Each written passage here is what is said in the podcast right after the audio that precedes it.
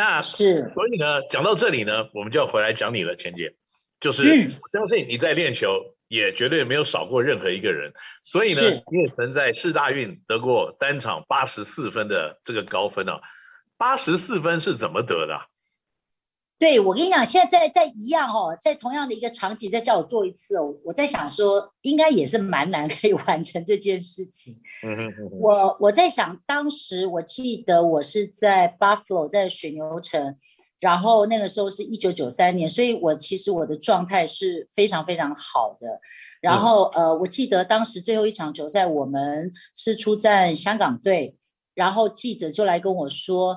他就说跟教练讲，然后说陈维娟现在是我们大会排名第二名的球员，那如果再努力一下，得个，我记得他说好像二十八分还是多少分，还是三十分左右，他说他觉得应该可以，就请教练帮忙，就是做一下这个这个机会，然后这样子陈维娟就可以对让我们中华队。呃，成绩不好，但是实际上是可以可以在这个记录上面留下一个一个一个记录的。而且当时的背景，我想跟大家形容一下，嗯、那个时候的郑海霞有打世大运。哦哦，OK。也就是当时没有年龄的限制，是说你只要有学籍。那当然啦，刚才我们讲他是大副，他是军人，除非他念军校啦，不然他他怎么可以打四大运？总之。我们常常笑他们说：“你们又是大学生。”他也笑我们什么大学生，你知道吗？所以总之就是在一个很可爱、很好玩的一个状态之下，那个时候几乎每一个国家，我觉得差不多三分之二几乎都是国家队的球员在参加四大运，几乎。那当然，中华队也不例外。然后，所以那个时候其实要打进像现在这样打进前八名是，我觉得是蛮难的。那那个时候我们跟香港队好像争了一个第十三名还是十十二名的，我忘了。然后呃，所以我上半场我就得了四十五分了。所以那一场球赛，所以记者建议教练做一下，那所以教练可能做了好很多下。所以半场就四十分，呃，那最后呢，就是把它乘以二吗？呃，其实是这样。那时候上半场就是我得了四十五分的时候，然后那那些 SNG 车就来了啊，就开始有很有车子来，然后香港队就觉得有点怪怪的啊，然后后来开始就是开始两个人守我，三个人守我，因为上半场哦，我后来那一场球我投进了十五个三分球。十五个三分球，对，就是说我的那个手感火烫到一个不行，你知道吗？有点停不下。后来到下半场，我已经开始在超，就是在跟开始跟进，然后全场的球迷，然后跟那个 SNG 车就来了。那个时候就是已经不太有机会去投到外线的机会，因为香港队开始采取包扎，我就开始整场跑跑快攻，开始跑，开始做那个 jump shot，就是做这些。然后结束，我我说实在，我并不知道我得几分，只知道后来的每进一球，全场都哦哦，然后我自己也觉得，我就好像觉得随便丢随便进的那种感觉，真的很夸张。就最后他们跟我讲到讲了那个数字之后，我我自己都吓一跳，因为我、啊、我不知道，我并不知道那个分数这么高。对，你这个反应啊，看到那个八十四，别人跟你讲的时候，你就吓一跳，就有点像我以前打球的时候。我们总经理跟我讲说，Kenny，你这个月你今年的薪水是多少？我也是吓一跳，是很高还是很低？以我现在在的位置，你觉得呢？OK OK OK，好了，没关系，调侃我自己，我自己很行。OK，不过呢，在这个场上啊，这个钱姐，你除了得分非常的高，而且一直呢都是我们国内中华队呢可以算是最主力的球员之外，我相信呢扮演这样子一个角色，除了所有得分的焦点，还有很多的责任都在你身上。那当然，对于对方防守的焦点，那通常也就是你。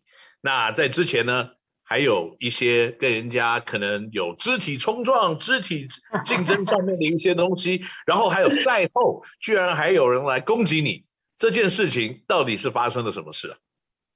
那一天我们是在对韩国队，那大家都知道，哦、那我已经都想打人了，没关系。是，那大家也都知道，我们跟我们在篮球场上跟韩国队每次都是呃球迷特别喜欢看的一个对战的一个组合。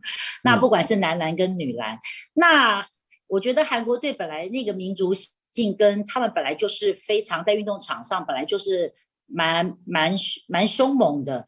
那我记得那一天，嗯、那你也知道，我们这个中华队在自家的场地琼斯杯，是我们终于有我们主场的这种情况之下，那对到韩国队，其实我们当时的比数都蛮蛮接近的，你一分我一分。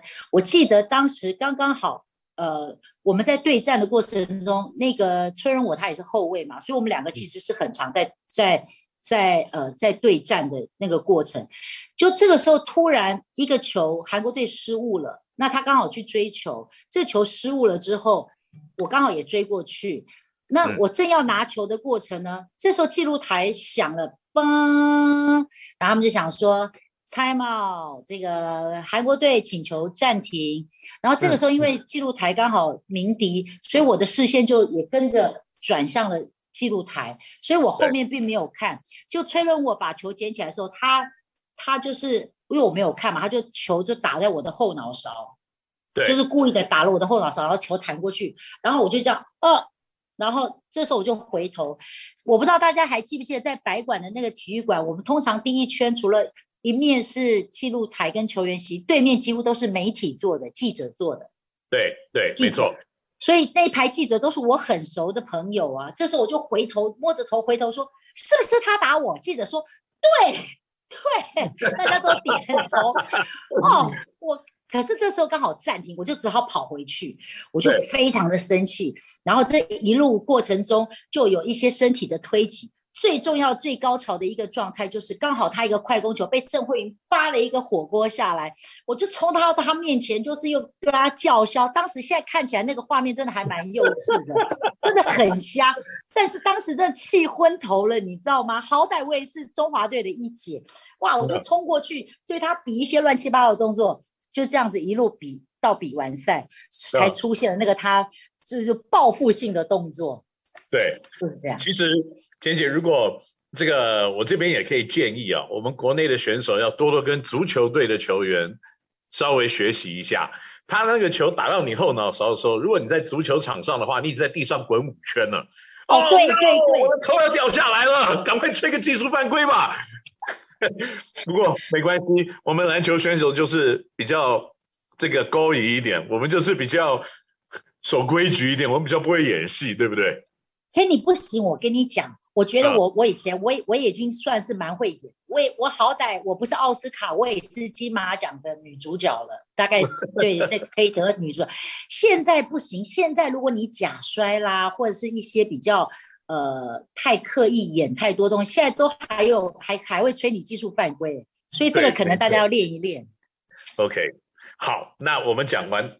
不愉快的过去，一些我们不喜欢的人物，那你可不可以跟我们分享一下，在打篮球的时候，在女篮里面，你有没有真正你从小长大看长大的那个偶像级的球员？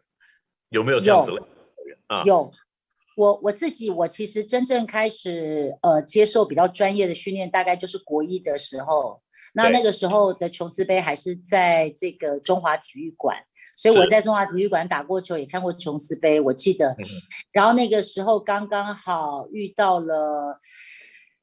是不是我我我现在那个那个时间点我有一点点不记得，我忘了是在在什么年份的时候。那一年刚刚好，所有的世界杯、奥运的所有的最好的球队都来到台湾打琼斯杯，感觉很像来适应气候，甚至于来做一个热身赛。然后那个时候，巴西的豪登西亚就在阵中。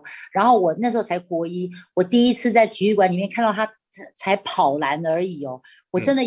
我真的太惊艳了，然后我眼睛为之一亮，我吓了一跳，就是说女生怎么可以把篮球打成这样？她光一个上篮，真的好像那个足球选手那种巴西踢足球，就是跟其他的国家的球员踢的再好，全就是不太一样。她在空中跳起来，空中又胯下又绕，就做两三个动作。女生，我就觉得哇，原来女生也可以把篮球打成这样。我就告诉我自己说，我说我有一天我也要跟她一样。真的，我就是一直这样看着他，希望往那个方向前进。她是我一唯一一个女生，跟我从小最欣赏的一个球员。啊，没错，Makarri Hardensi 啊，这个是可以算是，如果我们现在打篮球的小朋友们没有看过他打球的话，其实也可以上网，其实还是有一些历史上的画面，大家可以在 YouTube 上面来截取，来回味一下那个年代大概最厉害的女篮选手大概是打球长得什么样子。那她当然她的球技是绝对没有话说的。不过呢，这个简姐，其实你个人呢，在从小打到大的时候呢，慢慢的，其实，在亚洲的影响力跟她非常的类似。那其实，在你不打球了以后，呃，或你打球的时间点里面呢，中华女篮呢也有差一点进攻进入奥运的一个时刻。嗯，那这个可是离奥运只差一步，最后输了。当时你们的对手到底是多强？呃，其实我们那时候跟日本的，我至少我那个时候的跟日本的实力都一直蛮接近的。但是其曾经有一段时间，我们距离日本又开始变远。那后来一直到二零零六年的时候，我们又我们又赢了日本队。嗯嗯，对，我们又我们又重回到亚洲。我们那时候二零零六年我们在亚运的呃杜哈亚运，我们还拿到了银牌。然后从那之后。我们跟日本的差距又越来越远，就大概是一直这样子，这个有点近又不太近的这个距离，一直在这里游走。那那个时候，其实我觉得运动员除了技战术以外，其实运气是很重要的。我的意思就是说，有的时候你现在很厉害，像譬如说，我们来讲 NBA 好了，卡马龙这么有名的这种球员，可是他运气很不好，他始终对战到的都是 Jordan 那个时期，对不对？对就是我的意思说，你很强，可是你总是碰到了某一些人硬挡在你的前面，那个整个光环甚至于就会被抹杀掉。我就我的意思就是说，我们那个时候其实那一年奥运是非常有机会的，而且前一年我们才刚打了亚洲杯第三名，结果隔一年就就 SARS 了，你知道吗？啊，所以我们就延期了原本原定比赛的一个时间。如果我们没有因为 SARS 的关系而延期的话，我认为当时的中华队的状态是非常非常好，甚至于我认为那一年应该就可以打到奥运。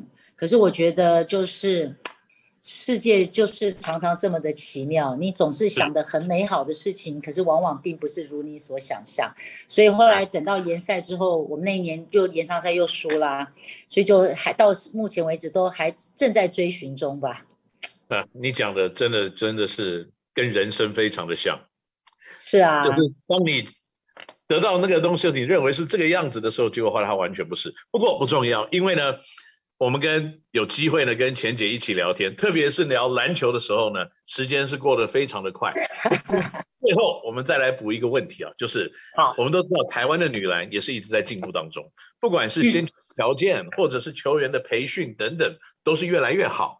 但是呢，我们现在的中华女篮到底离奥运的资格还有多远？你认为？呃，我这不会演的，我我也我也不。